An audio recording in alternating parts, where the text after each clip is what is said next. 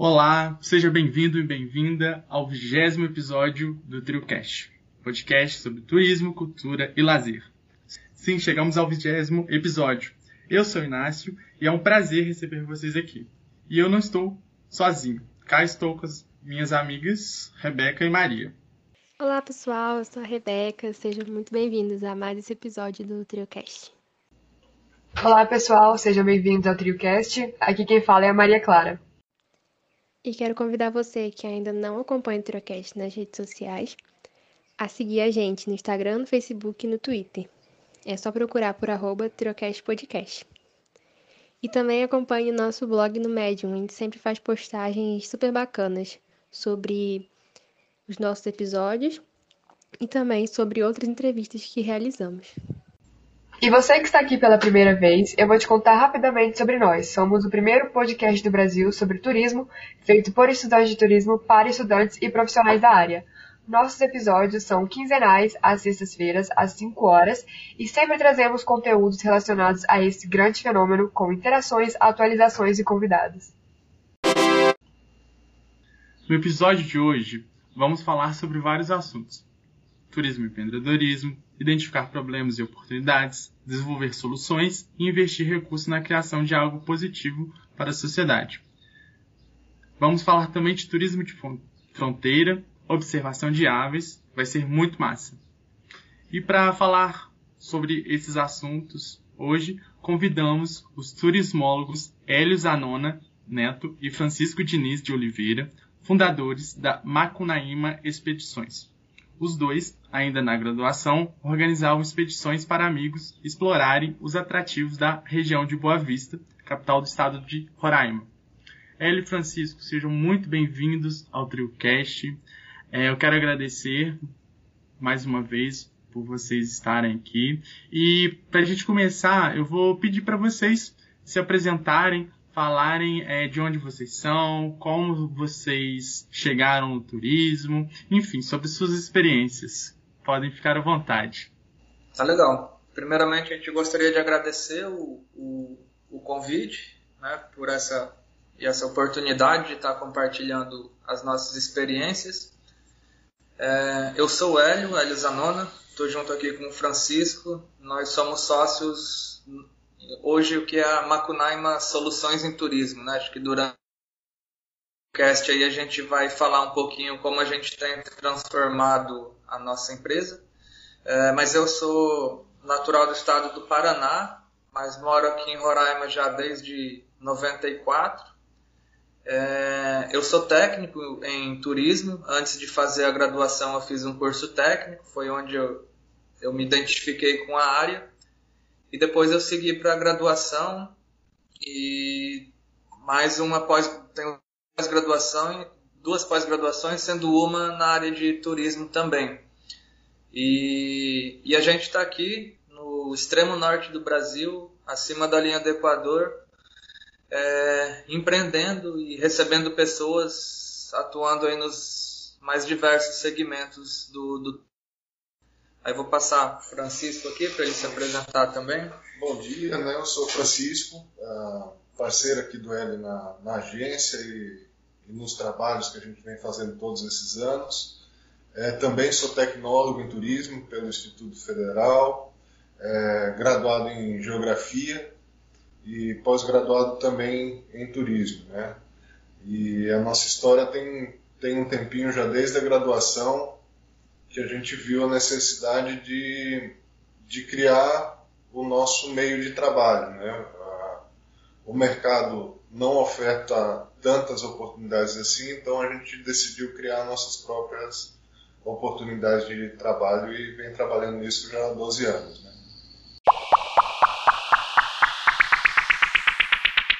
É, Para começar a nossa prosa aqui, vocês já falaram um pouquinho aí sobre a criação da, da empresa, né? E conta pra gente como que foi o processo de criação, né? Vocês estavam na graduação, qual foi o maior desafio enfrentado por, por vocês? Por que, que vocês quiseram é, criar a empresa ainda na graduação? É, a gente, a gente já na graduação, é, atuou numa empresa júnior, que foi um laboratório para a gente na, na, na universidade. Né? Então a gente pôde criar essa empresa júnior e daí já tem um pouco de experiência como laboratório do que seria a, uma agência e, e, oferta de serviços turísticos. É, logo em seguida que a gente acaba a graduação, a gente identifica a necessidade de mercado, né? a gente já vinha fazendo, levando amigos para viajar, só que sentiu a necessidade de formalizar ah, essas viagens. Né? Era muito, muito informal todo esse atendimento.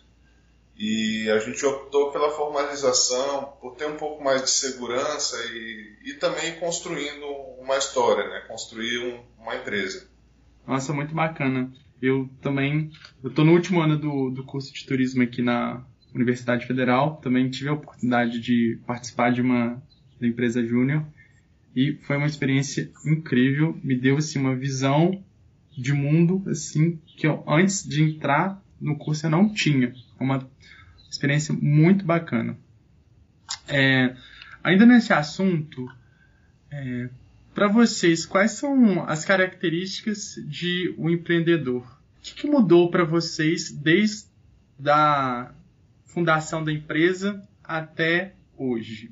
Eu acho botar uma característica que eu que a gente acredita que, que não, na verdade, não mudou, né? E não e não vai mudar tão cedo. É, uhum.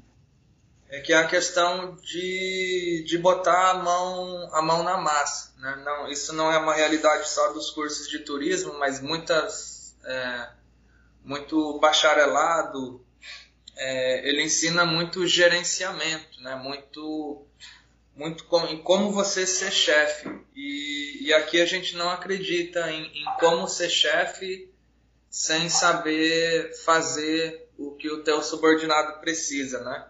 Então aqui, como é um pequeno negócio e é a realidade dos, da maioria das empresas no Brasil, né? São empresas pequenas e, e familiares, a gente a gente ainda tem a questão do bate o escanteio e corre para cabecear, né? Então, aqui a gente tem uma pequena agência, um escritório pequeno, é a gente que varre, é a gente que limpa, é, nós mesmos somos os nossos office boys, então fila de banco também é com a gente, né? parte administrativa, é, ir de madrugada buscar o cliente no aeroporto, que chega naquele voo num horário bem comum, é, acompanhar os grupos, né? Nós somos guias de guias de turismo, Francisco é guia de montanha aí tem tem mais de 150 subidas aí no Monte Roraima. Então, é, essa parte operacional que a gente vê muito que falta, é, a gente já tem 12 anos de, de empresa e nesses 12 anos a gente continua vendo uma mesmice né, na, na, nas formações, assim, saem é, profissionais formados, mas que eles não estão dispostos a, a colocar a mão na massa, assim, né? Ele quer fazer só um, um, um serviço, é, o que ele aprendeu no papel ali, né? E, e pequeno negócio, né? E, para você começar, independente de estar no turismo ou não, a gente sabe que não é assim. Então, é, é a característica que a gente vê no empreendedor Acho que é acreditar na ideia, né, Francisco? A gente acredita muito no que a gente faz. Assumir risco. Exatamente isso. Assumir os riscos que inerentes a qualquer atividade, desde que seja um roteiro simples que a gente inventa, um evento, qualquer coisa que a gente crie, né? Qualquer ideia tem um risco. Então, é, assumir esses riscos é, é é uma característica, eu acho que até, é até um gosto, né? O empreendedor, ele, ele, ele começa até a gostar disso, né? dessa questão de correr riscos.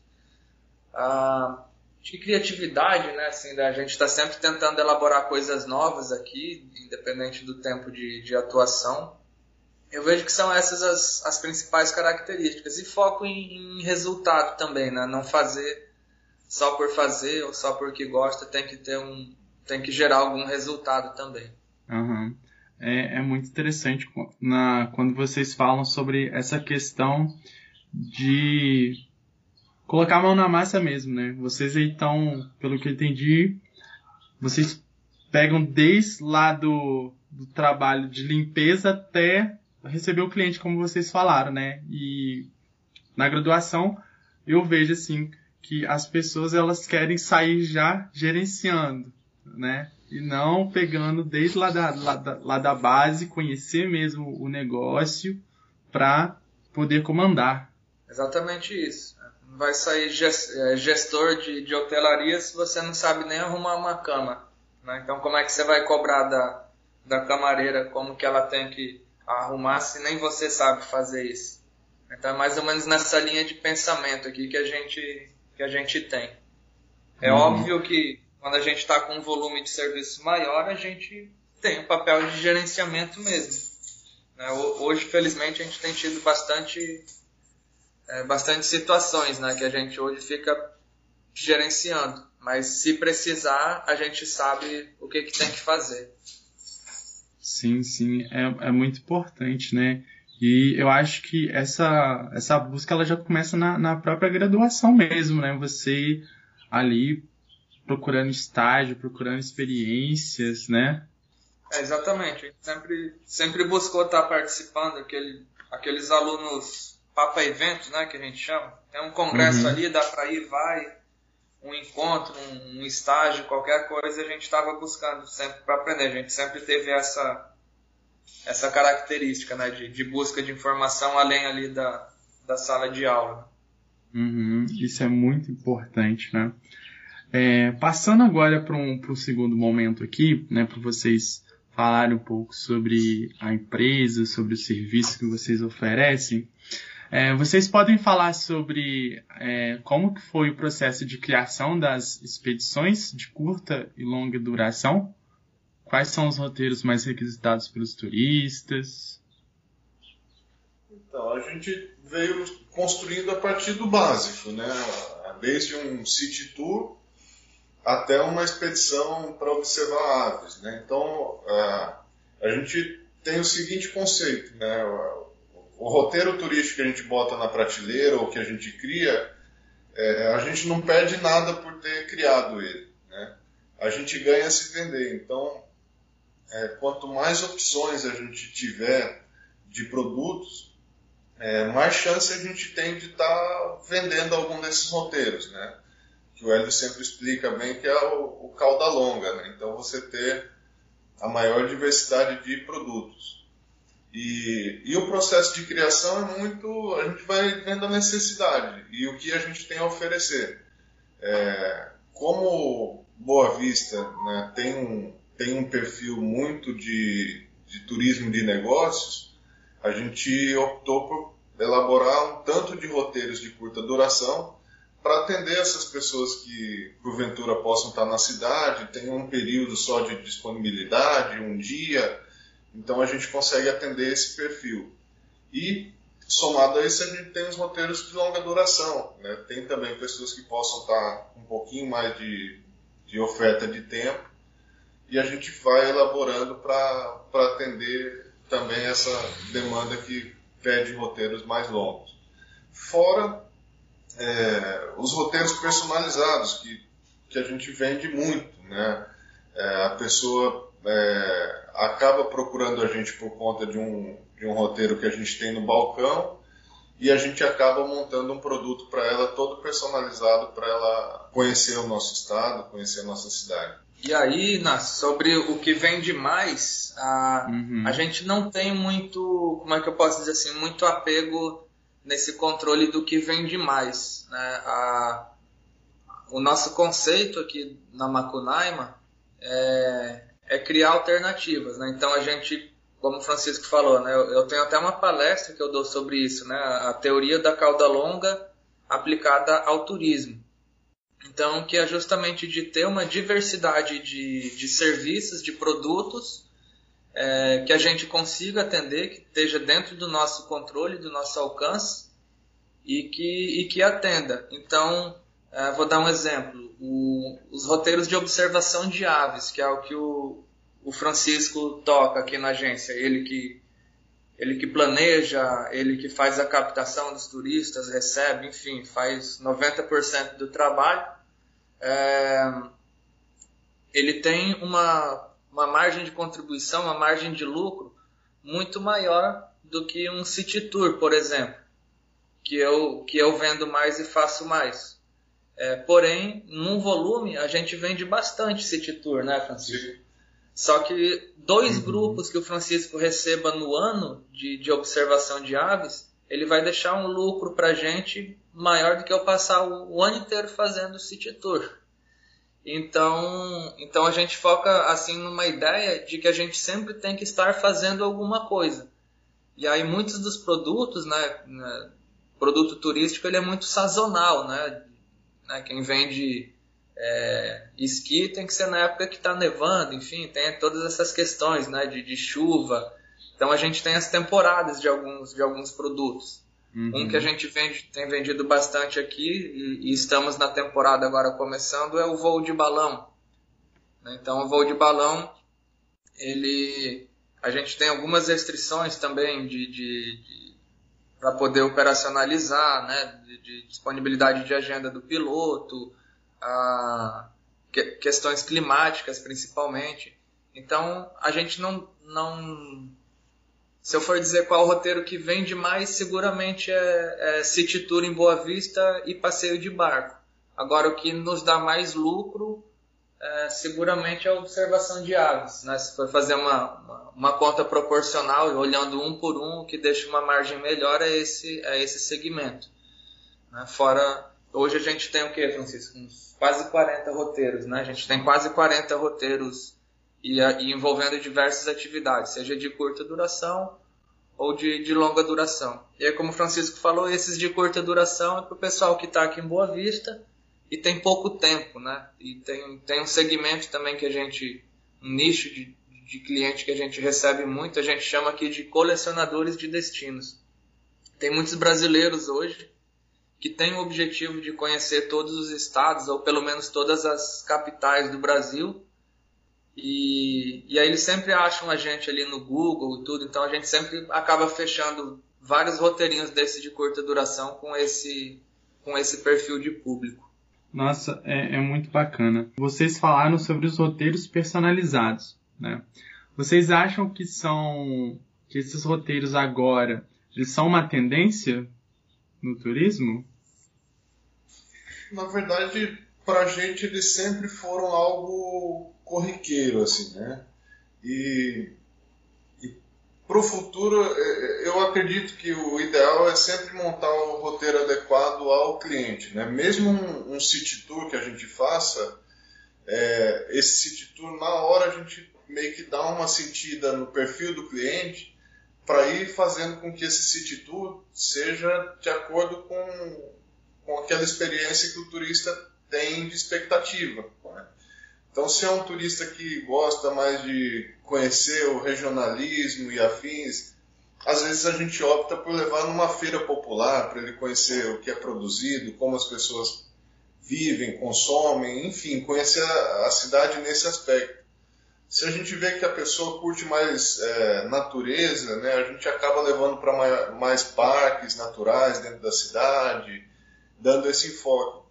Então, mesmo sendo um produto na prateleira, na hora de executar você acaba personalizando. E isso é, é, você tem que ter um feeling muito grande, né? Vai do, do profissional ter um sentimento de, de como atender o turista e, e poder dar essa experiência mais adequada a ele. Muito bom.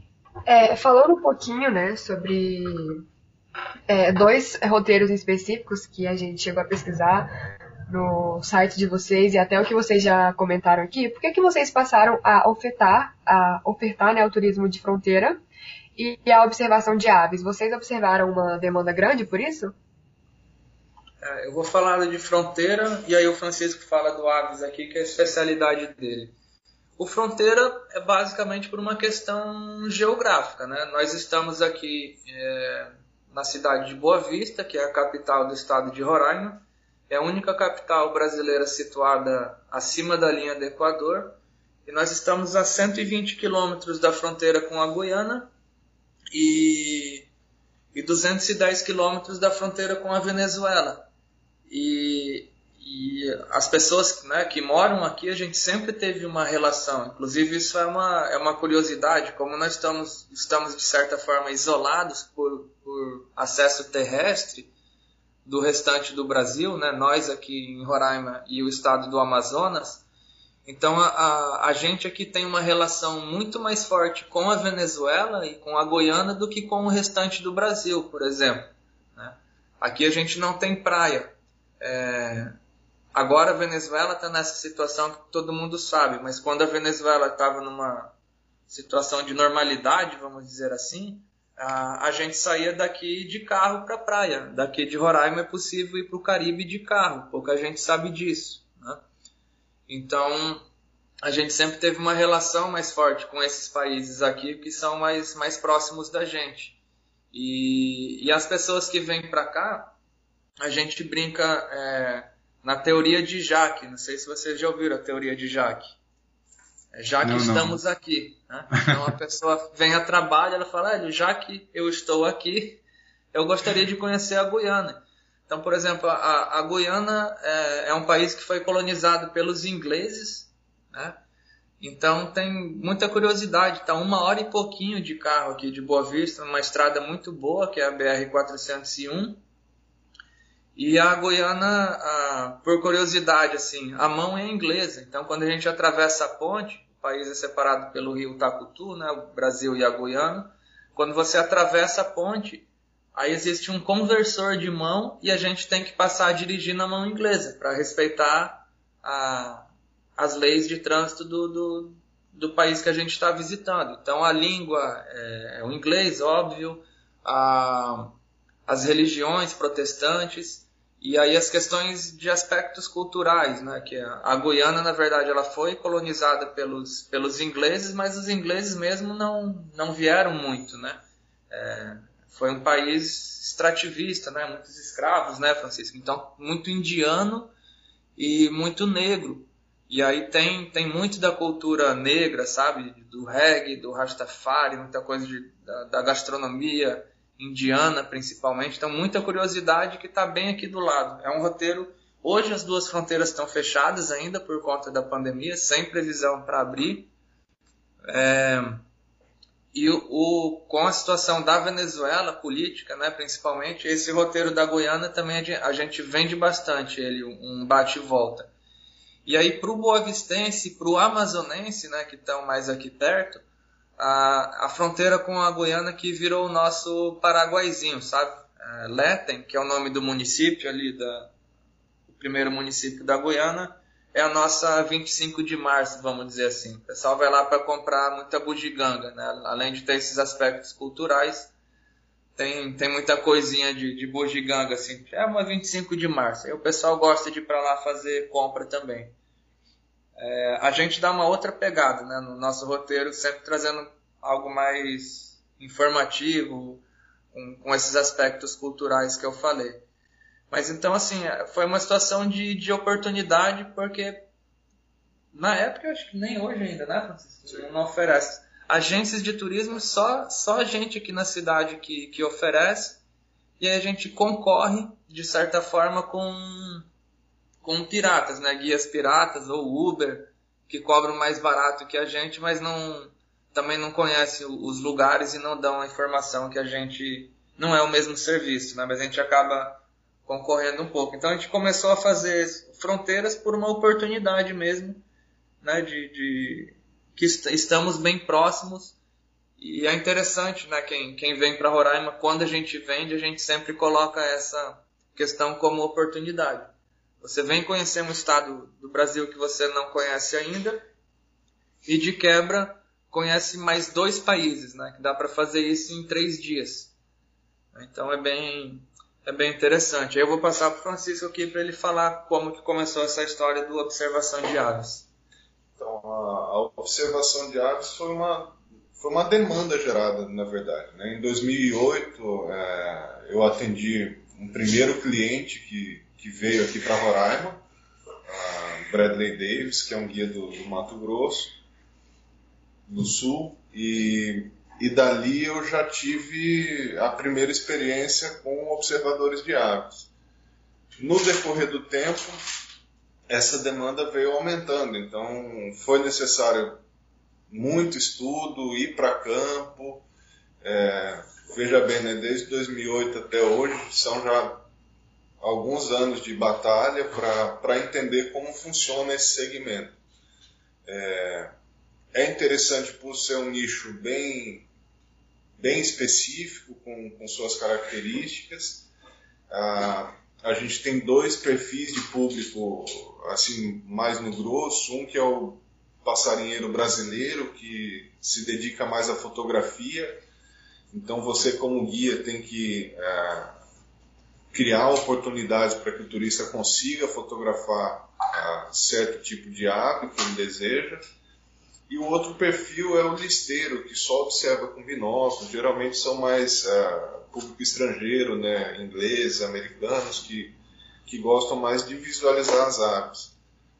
Ah, a partir dessas demandas, né, a gente foi procurando se capacitar, adquirir equipamento e, e hoje assim eu posso falar que abriu o, o mercado para cá, porque mesmo mesmo no começo com todas as deficiências técnicas que que eu tinha no guiamento, às vezes de não saber identificar direito a ave, o nome certo, mas conhecer o bicho, é, foi se abrindo o mercado. Né? Hoje, você, aqui no estado, você tem mais outros guias trabalhando no, no segmento, é, o estado está bem mais conhecido por esse nicho, porque algumas pessoas, não, várias pessoas já vieram para o estado e conseguiram fazer registro de tais aves.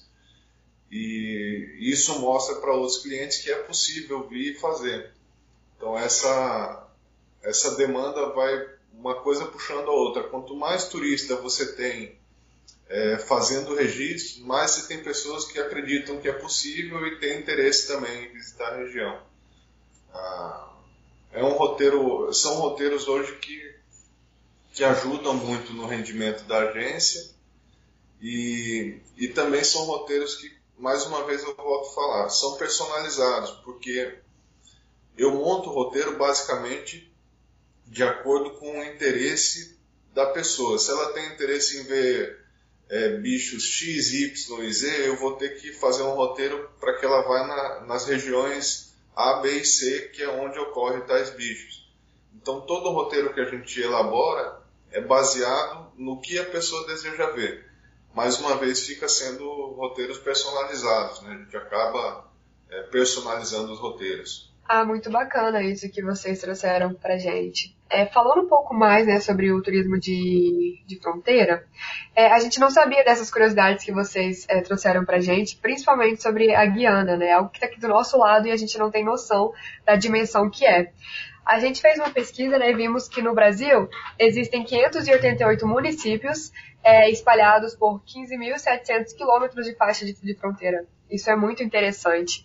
É, o que, que vocês veem como a principal é, motivação dos visitantes para realizarem esse turismo de fronteira? E para viajar para esses países, é necessário apresentar algum passaporte ou só o documento de, de é, identidade já basta? Ou existe alguma é, burocracia a mais? O cliente que a gente recebe aqui na agência, o que a gente atende, é basicamente para os roteiros de curta, de curta duração, né? falando do turismo especificamente de, de fronteiras. Né? Então, é, ele é um perfil, como eu falei, ele é aquele colecionador de destino, ele não, ele não fica tanto tempo no, no destino, ele quer mais, vamos dizer assim, carimbar o passaporte, fazer a foto ali na bandeira, ele, quer, ele tem um foco em quantidade mais do que qualidade. E aí tem a galera que gosta de compras, né? A gente está, como eu falei, né, repito, a situação da Venezuela está complicada, mas também sempre foi um destino de compras. Agora, em um outro momento, né, e, e, quando as fronteiras abrirem, a gente tem o Monte Roraima, que é o principal destino de ecoturismo aqui da região, que atrai muita gente, muito, mas aí a gente está falando de, de ecoturismo, de turismo de aventura, já ele já não vem especificamente por conta da fronteira, né? E o, o, atrativo passa a ser o Monte Roraima, que o acesso é pelo lado venezuelano, então precisa fazer todos esses trâmites. Então, só para conhecer as primeiras cidades de fronteira, não é necessário passaporte, é apenas a, a carteira de, de identidade.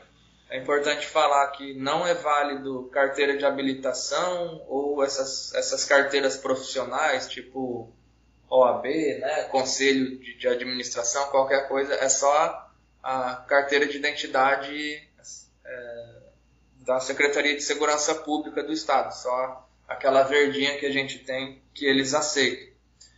E é um documento obrigatório a carteira é, internacional né, contra a vacina da febre amarela. E basicamente é isso. Para visitar as fronteiras são esses, são esses documentos. A Venezuela tem oscilado muito por essas questões políticas e, e são, são decisões cada mês, cada dia é uma decisão diferente. Então, o que a gente recomenda para quem, quem vem e pretende entrar pela Venezuela hoje é trazer o passaporte. Ainda é possível entrar só com a carteira de identidade, mas o, o documento mais seguro assim, para evitar qualquer problema lá dentro hoje é o passaporte. É, para Goiânia, a mesma coisa, existe um acordo para Letem é, que você precisa da carteira de. só a carteira de identidade, mas se você quiser continuar, entrar, passar de Letem e, e entrar pelo país e até a capital, Georgetown, é preciso carimbar o passaporte, porque a, a Guiana ela não, ela não faz parte do Mercosul. Então são, é, são procedimentos mais diferentes. Né? Os países do Mercosul não exigem passaporte entre eles. Ah, muito bacana, Hélice, que você trouxe pra gente. E falando um pouco mais sobre o turismo de observação de aves, a gente fez uma pesquisa, né, sobre o que seria, né, e a gente achou que é uma atividade é, sustentável que tem como objetivo observar as aves em seu habitat natural, né, sem interferir no seu é, comportamento ou no seu ambiente. É, Francisco, você trouxe para gente um pouco sobre o perfil dos turistas que praticam essa atividade e você vê que na sua é, maioria eles são é, conscientes e respeitam a, a fauna e a flora visitada? Com certeza, em sua maioria são sim. Ah, são pessoas que geralmente estudam muito o destino que vão vão viajar, é, mais especificamente nas aves. Né? Roraima se destaca por ter um, um, grande número de aves endêmicas, ou seja, que só ocorrem aqui. Né? E essas pessoas são, eu brinco que são colecionadores de avistamentos, de fotografias, e, e elas se dedicam bastante para conseguir aumentar seu, a sua coleção. Né? E mesmo nessa dedicação, é, não perde essa consciência de como interagir com, com o meio. É lógico que é, eu não posso falar que todo mundo é anjinho, às vezes tem um turista que pode querer se exceder um pouco a mais no, no tentar atrair a ave, mas vai muito da condução também minha como guia é, e de outros profissionais saber dosar o ponto para não incomodar a, as aves em seu habitat natural. Às vezes a gente pode chegar próximo a ninhos, a, a locais que façam, que seja locais de acasalamento, então você tem que ter uma cautela é, em, como, em como mostrar esse bicho ao turista sem, sem ofender o bicho também. Mas, de forma geral, é, eu, eu vejo meus clientes e possíveis clientes e pessoas ligadas à observação de aves, é, uma consciência ambiental bem maior, um engajamento bem maior. Né? A gente está vivendo agora no país essas queimadas, é, eu vejo muita discussão, muitas pessoas preocupadas com, com o meio ambiente. Então é um cliente é, bem mais ligado né, ao, ao meio. É muito interessante perceber essas críticas desses turistas, ver que eles são mais conscientes e pesquisam mais sobre o destino que vai ser visitado. E ainda falando sobre observação de aves, a gente tem visto em estudos recentes e até comentado aqui nos episódios do TrioCast que o turismo de natureza é visto como sendo uma, uma das atividades turísticas mais procuradas no pós. E o turismo de observação de aves também pode ser considerado promissor nesse momento? Ah, com certeza, tá todo mundo doido para sair de casa e, e, eu acho que o mato, né, a natureza fez muita falta para as pessoas na, nessa pandemia, né? O, o, ter sido forçado a ficar em casa por todos esses meses está é, fazendo com que as pessoas tenham um desejo maior de estar tá em contato com a natureza. E os observadores também.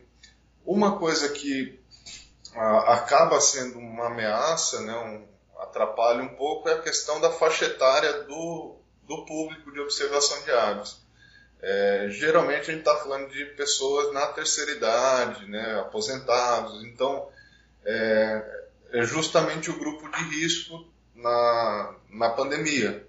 Então ainda está tendo muita cautela, é, a procura ainda está sendo um pouco tímida, porque essas pessoas estão esperando um pouco mais de segurança, de saúde para poder é, voltar a fazer suas viagens.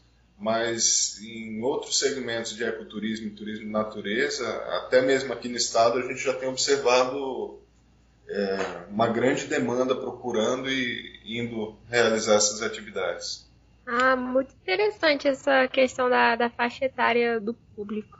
Aí, na, na hora de desenvolver os roteiros, você também leva em conta é, alguma acessibilidade que seja é, requisitada por esse turista?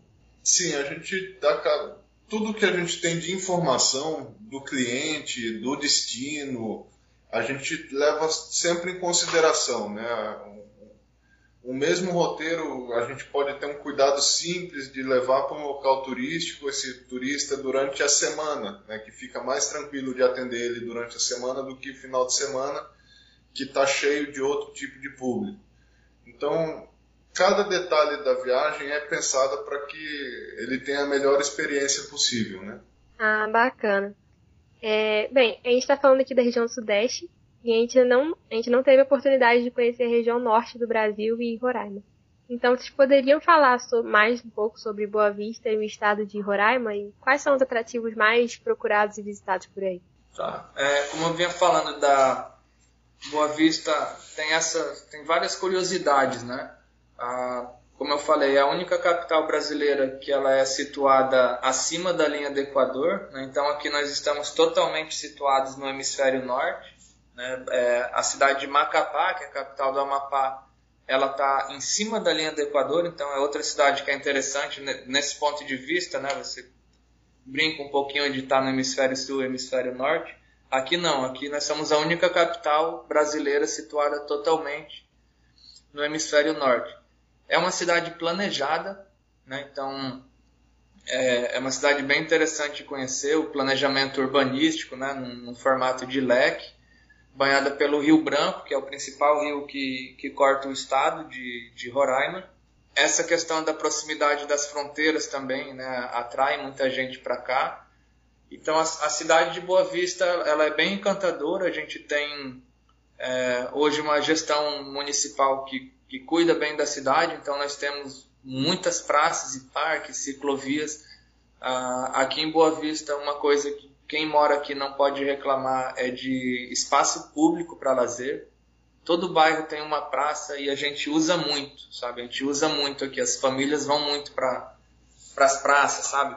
É, pai levando os filhos para andar de bicicleta, para soltar pipa, para brincar no, no playground. Enfim, a gente, a gente usa muito os equipamentos públicos aqui. É, talvez uma outra curiosidade, né, Francisco? Falar que aqui especialmente em Boa Vista, nós não somos predominantemente floresta. É, muita gente que vem para cá acha que está vindo para floresta, ah, porque a norte é a Amazônia, é tudo mato e, e, índio. E não é bem assim. Então a gente até brinca aqui que no nosso City Tour o pessoal sai muito encantado. E aí a gente, a gente brinca aqui, ó, não, não vamos subir no salto se achando que a gente faz um bom trabalho. É porque as pessoas vêm com uma expectativa geralmente abaixo né? Quando vem, principalmente turistas da região sudeste, sul, eles vêm com uma expectativa abaixo do que, que é a cidade. Aí quando a gente mostra, é, dá até uma ciumeira, né, quando vocês fazerem assim, cara, vocês estão morando muito bem. E a gente achando que aqui, que, que é o melhor, que tem tudo, enfim, a, a gente tem uma excelente qualidade de vida morando aqui. Óbvio que a, a distância Né? Essa distância atrapalha muito algumas, algumas coisas, mas é uma cidade muito boa de, de se viver. E aí nos interiores hoje tem, tem um atrativo que é muito bem procurado, que é a Serra do Tepequém. Não sei se vocês já ouviram falar ou pesquisaram algo, mas para o turista regional aqui, né, para o local, para o roraimense e para o amazonense, é um dos principais destinos aí aos finais de semana e, e feriadão. É uma antiga área de garimpo de diamantes que foi desativada. É uma região de, de serra com, com muitas cachoeiras. Então lá o turismo está bem começando ainda, são, são 10, 11 pousadas, tudo muito familiar ainda, as pousadinhas pequenas. E as pessoas estão indo para lá aos finais de semana. Nós aqui na agência organizamos uma corrida de rua na, nessa, nessa serra, né, na, na subida da, da serra, que é a, a TPQ Up Rio, que é o nome do nosso, do nosso evento, que tem atraído gente do Brasil inteiro.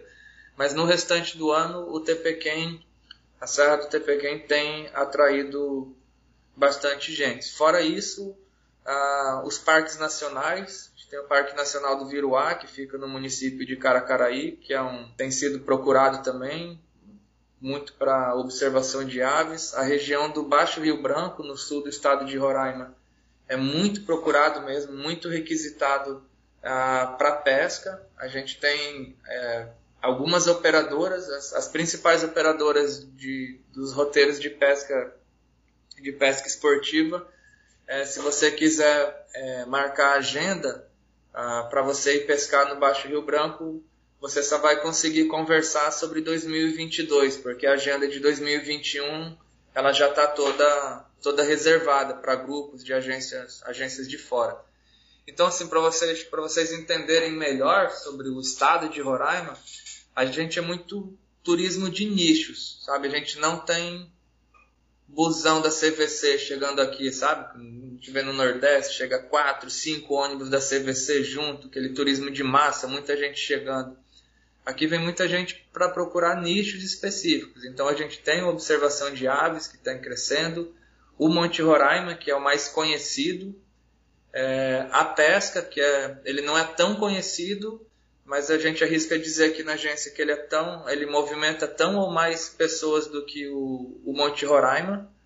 Um, e a gente tem o turismo interno, né, o regional, que esse pós-pandemia é uma tendência nacional que tem voltado com mais força, né, que é o pessoal que pega o seu carro e, e vai para algum lugar. Então, o Tepequém está sendo muito bem procurado, a gente tem vários balneários em volta da cidade aqui também, que é o Ecopark, Lago do Robertinho, Aquamac, tudo lota final de semana. Então, assim, tem muita coisa para fazer aqui, seguramente. E aí, como o Francisco falou, a gente procura entender o perfil do cliente que procura a gente e a gente oferece de acordo com o perfil. Né? Se tem criança, ah, se é um casal, se é um grupo de jovens, enfim, a gente vai sempre adaptando o roteiro. Mas hoje eu digo que dos principais atrativos em, na capital, Boa Vista é a própria cidade em si, né, o City Tour, o Rio Branco com as praias, os passeios de barco, tem passeios de stand-up paddle. Próximo daqui a gente tem a Serra Grande também, que é um, um lugar para trekking, banho de cachoeira. A Serra do Tepequém, as fronteiras, quando elas voltarem com certeza vão bombar também. Ah, e aí, principalmente, né, falando do nome, assim, que posiciona muito o Estado, é o, o Monte Roraima e a pesca. Assim. Em resumo, eu posso ter esquecido de uma coisa ou outra, mas em resumo, o, o turismo gira em torno disso. E aí, como o Francisco falou no início da entrevista, o turismo de negócios. Né? Muita gente viaja para cá a trabalho. É, os hotéis aqui o turismo de negócios representa entre 70% e 80% da ocupação dos hotéis. Só que essas pessoas têm lá seu tempinho livre também para fazer um, um, roteirinho rápido, ou pelo menos para curtir um, um, um, cinema, um restaurante, enfim. E a gente tenta aproveitar esse segmento também. São tantos atrativos que eu ainda não conhecia e muitas informações que a gente não sabia também. E essa característica de turismo de nichos é muito interessante e mostra a diversidade que a região tem para oferecer. Isso é muito legal. E agora minha vontade de conhecer Roraima só aumentou e acredito que a dos meus colegas também. É bacana. Essa, é, essa, é, essa frase é uma das que mais a gente ouve aqui, né, Francisco? Ah, eu não, não sabia que tinha isso aqui, não sabia. Óbvio que a gente tem a meia culpa, uhum. especialmente poder público, né, por não comunicar isso muito bem, mas a gente junta muito com esse desconhecimento também com, com a falta de interesse, não só por Roraima, a região norte como um todo, né? A gente fala de Manaus, por exemplo. Manaus é a quinta maior capital do Brasil. Manaus tem 2 milhões e 200 mil habitantes. É uma cidade gigante lá também. Tem muita coisa para fazer. Belém do Pará hoje é um polo gastronômico mundial. Muita gente vem do mundo inteiro para fazer roteiros de gastronomia. Enfim, a gente tem Rondônia, Amapá. A região norte ainda é, tem muita coisa acontecendo por aqui que o, o sul-sudeste ainda não, não sabe mesmo, por, por falta de interesse e também por uma questão logística né, e de divulgação. Isso é verdade. É, e durante a semana, nós abrimos uma caixa de perguntas no Instagram para que os nossos seguidores pudessem fazer perguntas aos convidados sobre o tema. Então, a gente separou uma pergunta muito interessante feita pelo João Pedro. O arroba dele é jpba.mp3. É, a pergunta dele é a seguinte: Como desenvolver algo empreendedor levando em conta a responsabilidade social? Ah, a gente a gente trabalha aqui muito nesse sentido, até porque nós começamos a agência muito focado em ecoturismo. Né? A gente tinha dois roteiros principais e isso é uma vantagem da, da academia, né? de, de quando a gente estuda, é, especialmente o ecoturismo, ele tem, ele tem essa pegada. Ah, mas é uma questão que a gente encara até com uma certa obrigatoriedade. Né? Então a gente tenta enxergar muito é, que tipo de impacto a gente está causando, mas como um pequeno negócio, a gente também não tem um, um alcance é, gigantesco para querer fazer um, um grande benefício para uma comunidade local, enfim. Então, o que a gente procura fazer é sempre é, procurar utilizar nos nossos roteiros a mão de obra local, guias locais, né? Fornecedores, é, restaurante, hotel. Exatamente, né? Onde a gente consegue ter fornecedores locais e, enfim, nesse, nesse sentido a gente a gente tenta a gente tenta é, fazer e também num processo, num processo educativo, porque hoje a gente atua numa atividade que ela não é a, a atividade principal, né, geradora de renda e de empregos aqui na região. Então, Boa Vista, né, o estado de Roraima não é um estado, como é que eu posso dizer assim, de relevância turística nem para a própria população. Muita gente que mora aqui mesmo fala muito de potencial. Ah, Roraima tem um grande potencial, potencial. Só que já tem muita coisa acontecendo há muito tempo, há mais de uma década já.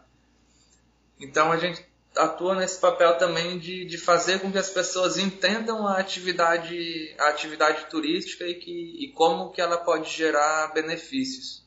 Hélio Francisco, é, foi muito interessante vocês é, falarem sobre essas questões, porque isso mostra como que o turismo ele ajuda a superar o senso comum.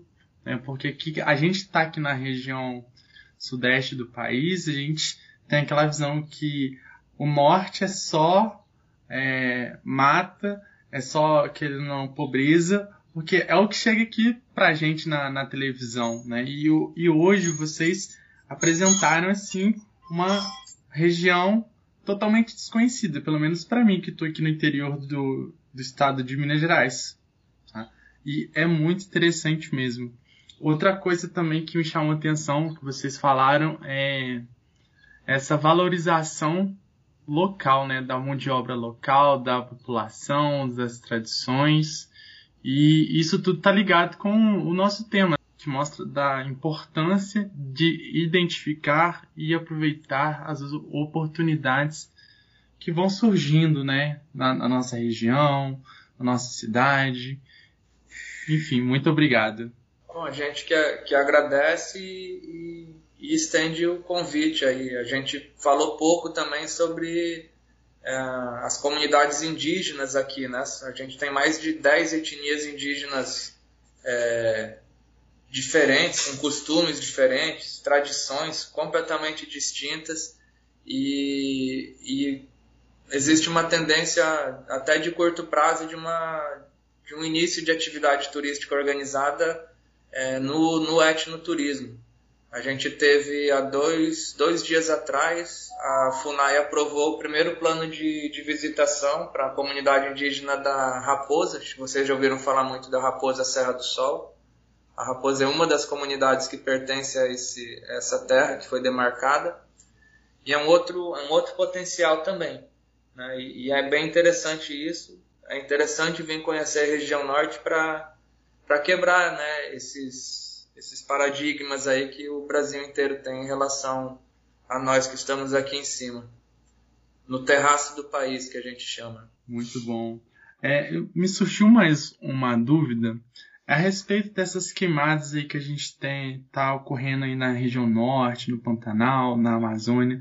Elas afetam de alguma forma o, o turismo aí na região? Ah, afeta sim. É, esse, ano, esse ano já está tudo meio parado por pandemia, né? Uhum. Mas ano passado, quando estava tendo aquela queimada mais no Amazonas, porque tem isso também, a gente está em outra zona climática. Só para resumir, é, de abril a setembro é o nosso período chuvoso aqui, e de setembro a abril é o período de estiagem. Isso é o oposto do que acontece no resto da Amazônia, né? Que o período de estiagem fica de, sendo de é, setembro, de, de abril a setembro, e de chuvas de setembro a, a abril. Ano passado, no meio da queimada, eu já tive cancelamentos de viagem, porque você tem clientes que não querem vir para uma região que está pegando fogo. Né? Isso afeta muito, acaba afugentando é, os turistas. Eu estou acompanhando a situação do Pantanal, o resto do Amazonas, e tendo a certeza que vai ser uma região que vai sofrer muito esses anos aí até o público voltar a ter interesse de, de visitar a região. E, e a gente fica aqui no, no aguardo e na esperança de que a gente não, não venha sofrer com fogo esse ano na nossa estiagem também, porque é muito negativo para a imagem do Estado. Né? E da região como um todo. Sim, fora a questão da, da perda da biodiversidade também local. Não, principalmente, né? A pessoa vem para cá para conhecer a biodiversidade e a biodiversidade ou está morta ou se alterou muito, né?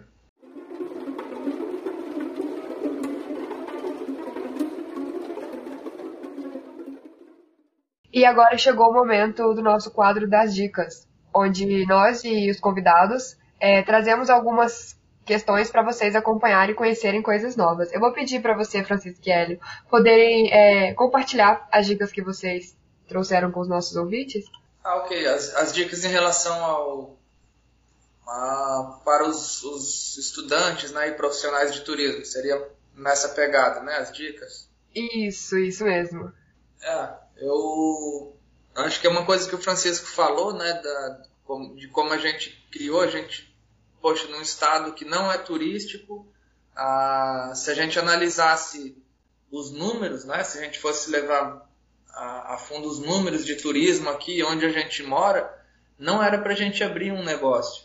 Então, uma dica que a gente dá é, é para que as pessoas que têm, que têm uma ideia a, acreditem nela que a gente faz ela, ela dar certo. É óbvio que, quanto mais estudos é, e números, enfim, melhor, mas a gente tem que ter um, a gente tem, tem que ter um cuidado para isso não não desanimar a gente, né? Inclusive acho que tem um efeito chamado, acho que é efeito Dunning-Kruger, alguma coisa assim, que ele diz, quanto mais você estuda, quanto mais você vai ficando é, conhecedor daquele assunto, menos confiante você é né? E aí vem aquele ditado do não sabendo que era impossível, ele foi lá e fez.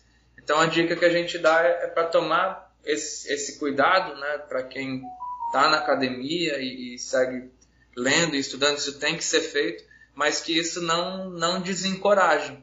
porque depois a gente não pode ficar falando, como houve um evento aqui em Boa Vista, é, que chamaram empreendedores de turismo, né, um, o curso aqui de turismo do Instituto Federal.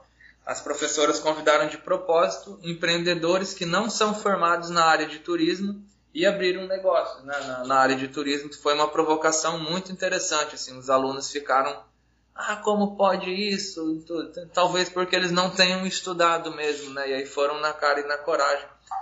Só que a academia ela traz muito conhecimento, então a gente sempre busca esse, esse equilíbrio. Então a principal dica que eu dou para quem quer é, empreender é acreditar na ideia, entender que isso vai dar trabalho, não, não existe outro caminho, ah, tem que trabalhar muito, mas também tem que ter muito o feeling, né? E o feeling a gente não aprende na faculdade, né? Esse, esse sentimento de que por alguma razão vai dar certo, você não sabe fundamentar, explicar bem, bem o porquê, mas é mas é a dica que eu dou, assim, acreditar na ideia, mas também continuar continuar estudando. Francisco, não sei se quer E eu acho também que se envolver, né? Na verdade, como acadêmico, quanto mais você se envolve no curso, na nas oportunidades que, que é dado na universidade, você consegue adquirir mais, mais conhecimento e estar tá mais firme na hora de sair para o mercado também. É, é importante essa, ter esse feeling, mas é legal também você estar tá bem embasado e bem envolvido com as pessoas que trabalham com turismo, procurar ser visto, né? desde a fase acadêmica, já procurar se mostrar para o mercado, para os professores, que é aí que você vai conseguir pelo menos um destaque para iniciar a sua vida profissional. Essas dicas são muito boas e eu espero que você que esteja ouvindo é, comece a implementar, né? Porque o primeiro passo, a gente, a gente tem que dar o primeiro passo para, que tudo aconteça. E indo nesse caminho, eu gosto de escutar muito podcast. E vocês já sabem que eu acompanho podcast da, da Gabi Palma, né? Quer, quer turismo, toma turismo. E a minha dica é um episódio que ela fala sobre cinco aplicativos úteis para o profissional do turismo. E é muito interessante. Esse episódio está disponível nas principais plataformas também aí. E essa é a minha dica de hoje. É, hoje eu trago como dica é, as redes sociais e o site do IBRAM, que é o Instituto Brasileiro de Museus. É, sempre divulgam cursos e outros eventos. E nessa semana vai acontecer a 14ª Primavera dos Museus, que é um evento anual que é coordenado pelo Instituto. E, tem duração de uma semana e visa mobilizar os museus brasileiros a elaborarem programações especiais e nesse ano, devido ao isolamento social provocado pela Covid-19, o tema vai ser Mundo Digital, Museus em Transformação. E propõe experimentar e produzir novas práticas dialógicas, de linguagens, de armazenamento e de disseminação das informações museais, a fim de estimular os museus a preservarem, investigarem, comunicarem e interpretarem as coleções de valor histórico, artístico, científico, técnico e cultural, valendo das ferramentas digitais e das lógicas das redes sociais. E esse tema tá é super importante, tá em alta, né? Então vale a pena conferir a programação no site e acompanhar as atividades que serão desenvolvidas nas instituições museais da sua cidade ou região. Muito obrigada por todas as dicas que vocês apresentaram aqui pra gente hoje. E hoje eu trouxe como dica um livro que é As Armas da Persuasão: Como Influenciar e Não Se Deixar Influenciar do Robert B. Cialdini. É, o livro ele trabalha muito sobre a questão de gatilhos mentais e os princípios básicos que regem o comportamento humano quando tomamos alguma decisão. É, é muito interessante para quem trabalha diretamente com vendas, né? E a leitura ela foca um pouco mais para a gente compreender as melhores formas para vender produtos e ou serviços, né? Ele está disponível para compra na Amazon, tanto de forma física quanto para o Kindle. E esse foi o nosso quadro das dicas. Espero que vocês gostem.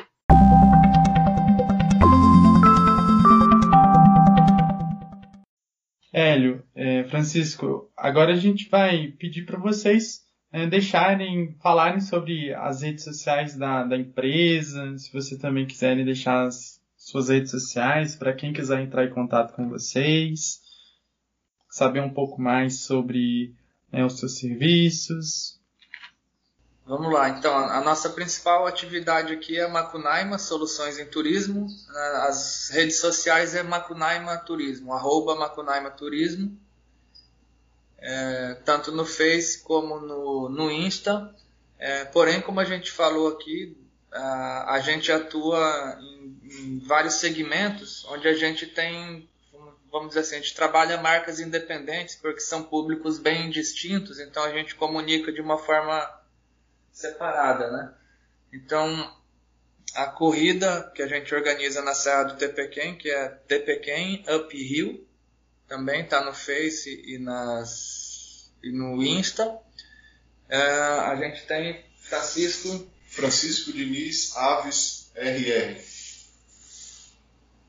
E, e aí, como última, até fazer um, um pedido para vocês, para quem trabalha ou está estudando sobre turismo, a gente tem uma startup que a gente criou esse ano.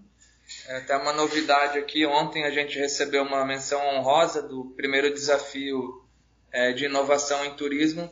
É, a gente criou aqui um, um, aplicativo de precificação de roteiros turísticos. Né? A gente tem identificado esse problema que colegas de trabalho, tanto guias de turismo como agências, têm uma dificuldade em em elaborar o preço do roteiro e a gente desenvolveu aqui uma solução chamada Precificatur. E a Precificatur a gente está criando ainda, agora que criou as redes sociais, mas quem quiser já seguir e quiser saber um pouco mais sobre a Precificatur, ah, é só procurar a gente lá também pelas redes sociais. Nossa, que demais! Eu já estou seguindo agora e se vocês quiserem deixar algum recado para o nosso ouvinte, podem ficar livre, à vontade.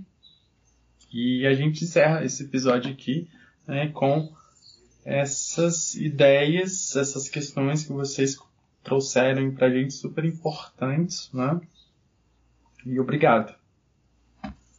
Bom, a gente que agradece a oportunidade de falar um pouco sobre o nosso negócio, que é um pouco a nossa vida né, o que a gente vem fazendo, e, e que vocês, turismólogos ou empreendedores na área do turismo, é, consigam ter sucesso, é, se, se, que tenham municiado de informações, de experiências e que assim vocês consigam é, ir para frente em seus negócios. Obrigado aos meninos também pela oportunidade de a gente estar mais uma vez falando aí sobre a nossa empresa e sobre o que a gente gosta de fazer, que é trabalhar com turismo. Obrigado.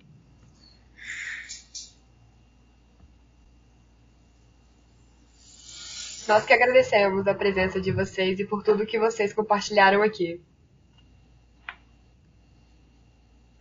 Foi muito bacana esse momento. Muito obrigada por ter aceitado o convite. Gente, antes de encerrar, a Bruna do Enatura em Casa passou aqui para deixar um recadinho para gente. Olá, pessoal. Espero que todos estejam bem. Eu me chamo Bruna Souza e faço parte da diretoria geral do Enatur. Hoje eu vim fazer um convite muito especial a todos vocês, que é convidando vocês a participarem do primeiro Enatur em Casa. Já é semana que vem, de 23 a 25 de setembro. É o primeiro Enatur 100% online gratuito e com emissão de certificado, então não percam tempo. Todas as inscrições estão sendo feitas através da plataforma Simpla. Então, as vagas são limitadas, inclusive já estão acabando. As inscrições vão até o dia 21. Então, não percam esse momento se vocês ainda não conhecem o evento. É uma oportunidade única de conhecê-lo aí dentro da sua casa, no seu conforto. Teremos diversas mesas temáticas, então ao todo serão nove lives, é, desde patrimônio até o pós-pandemia. A gente diversificou bastante na escolha, com professores, convidados incríveis, tanto da academia como do mercado de trabalho. Então, confiram todos esses nomes, principalmente nas nossas redes sociais e no nosso site, que é o www.enatur2020.com.br barra em casa. Nosso Instagram também é, contém todas as informações, inclusive o link para acessar as inscrições, que é o enaturbr. Temos a nossa página no Facebook também, que é Encontro Nacional de Estudantes de Turismo. Então, nós contamos com a participação de todos vocês. Nossa equipe está muito ansiosa para recebê-los semana que vem. Queríamos que fosse presencialmente, mas já que o momento não permite, estamos felizes da mesma forma. E lembrando que o Enatur em Casa é uma prévia do que vai acontecer em Ouro Preto em maio do ano que vem. Então, se preparem, se preparem. Nós estamos muito ansiosos para receber todos vocês. Além disso, estamos muito honrados também em organizar e planejar todo esse evento, representando a UFOP o Departamento de Turismo, né, para todo o Brasil em âmbito nacional e até para o mundo, né? Porque temos inscritos de outros países também, então é uma responsabilidade gigantesca mas estamos muito felizes com tudo que está acontecendo, né? Então, a importância desse evento para nós, enquanto bacharéis em turismo, é de extrema relevância. Vamos aproveitar que, que o Enatur vai acontecer de forma remota e gratuita e realmente participarmos desse momento todos juntos, esse networking gigantesco. Então, fica aí meu convite a todos vocês. Lembrando também que teremos sorteios, teremos sorteios inclusive é, para dois ingressos do Enatur presencial. Então, olha que chique. é, não deixem de participar, seguir nossas redes sociais, acompanhar tudo certinho. Qualquer dúvida, nós estamos à disposição também. É só mandar uma mensagem para gente, seja pelo Instagram, pelo Facebook pelo WhatsApp. Estamos aqui. É, no mais, aguardo todos vocês na quarta-feira, dia 23. Quero agradecer também a todos os nossos parceiros e apoiadores, né, que é a Universidade Federal de Ouro Preto, a ProEx, que é a Pró-Reitoria de Extensão, a BBTour, o Departamento de Turismo da UFOP, a Brastoa, o Circuito do Ouro, a Beta, Sebrae, Enigma Soluções, o App Mubis, FRC Turismo, o Hotel Luxor, a Pousada Minas Gerais e o Buena Vista Hostel. Esses são alguns parceiros e apoiadores para o evento de forma online.